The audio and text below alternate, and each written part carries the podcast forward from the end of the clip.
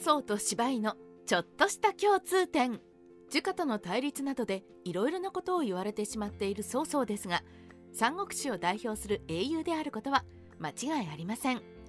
そして三奪者だなんだと陰口を叩かれることもありますが芝居もまた三国志を代表することができる英雄の一人です。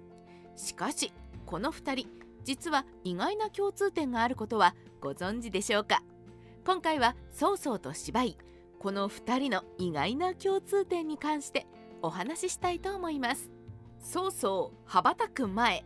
曹操といえば袁紹と一緒に花嫁泥棒をしたなどというエピソードからもわかるように若い頃はなかなかのやんちゃ小僧だったようです。しかし20歳になる時にはしっかりと役職についており高蓮に推挙されて老となった後洛陽北部尉頓宮県令義郎を歴任していきました。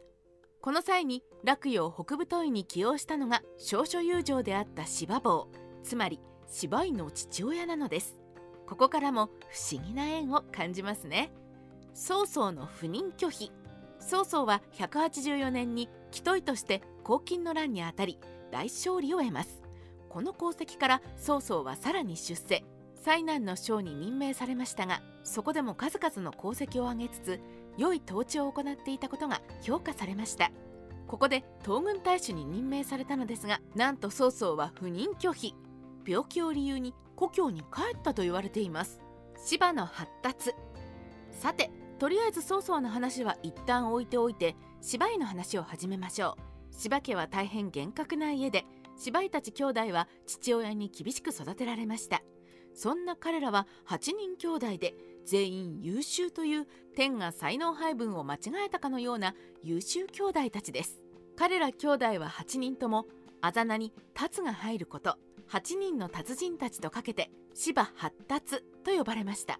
その兄弟たちの中でも次男である芝居は最も優秀だと言われていたといいます。芝居仮病を使う。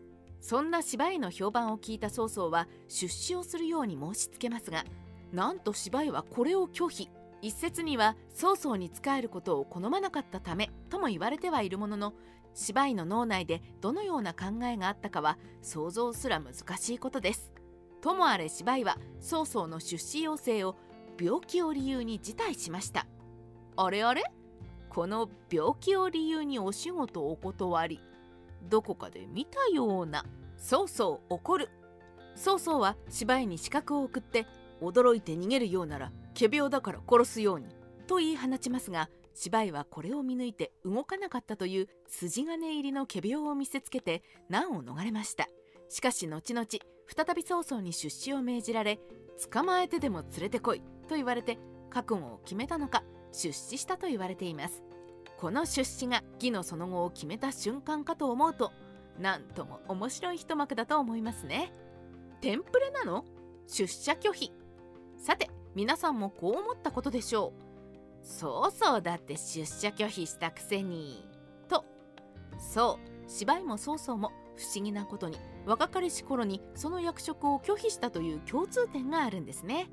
これに関してはどのような考えがあったのかは分かりません。自分はそのような器には収まらないと思ったのか。それとも今力をつけすぎては厄介だと感じて牙や爪を研ぐ時間に当てていたのか。彼らの思考回路は彼らにしかわからないでしょう。でも不思議な共通点があると思うとなんだか父親に言われても芝居を頼りにした宗妃の目は確かだったのではとも思ってしまいますね。芝坊と曹操の不思議な一幕。芝居と曹操の不思議な共通点を話しましたが実はその父である芝坊と曹操にも不思議な話があります。曹操は漢の実権を握った時に芝坊を呼び寄せて2人で食事会をしました。この時に曹操はこうなった今でもあなたは私を洛陽北部都尉にしたいと思いますか？と尋ねると芝坊はあの時にはそのくらいがちょうどよかったですからね。と答えて2人で笑い合ったといいます。何にもない一幕ですが彼ら2人の関係と人間性が少し見えてくるようなそんな印象があって好きな話です。三国志ライター千の独り言今回は芝居と曹操の不思議な共通点に加えてちょっとだけ芝坊の話もさせていただきました。特に何もない一幕ですがいろいろな感情が湧き起こされるようで好きな場面です。また曹操と芝居の不思議な共通点を思うともしかしたら2人は結構似ていて周囲はそれを感じ取っていたのかな？と思ってしまいました。こういう歴史や戦争に関係ない一幕個人的にはかなり好きですね。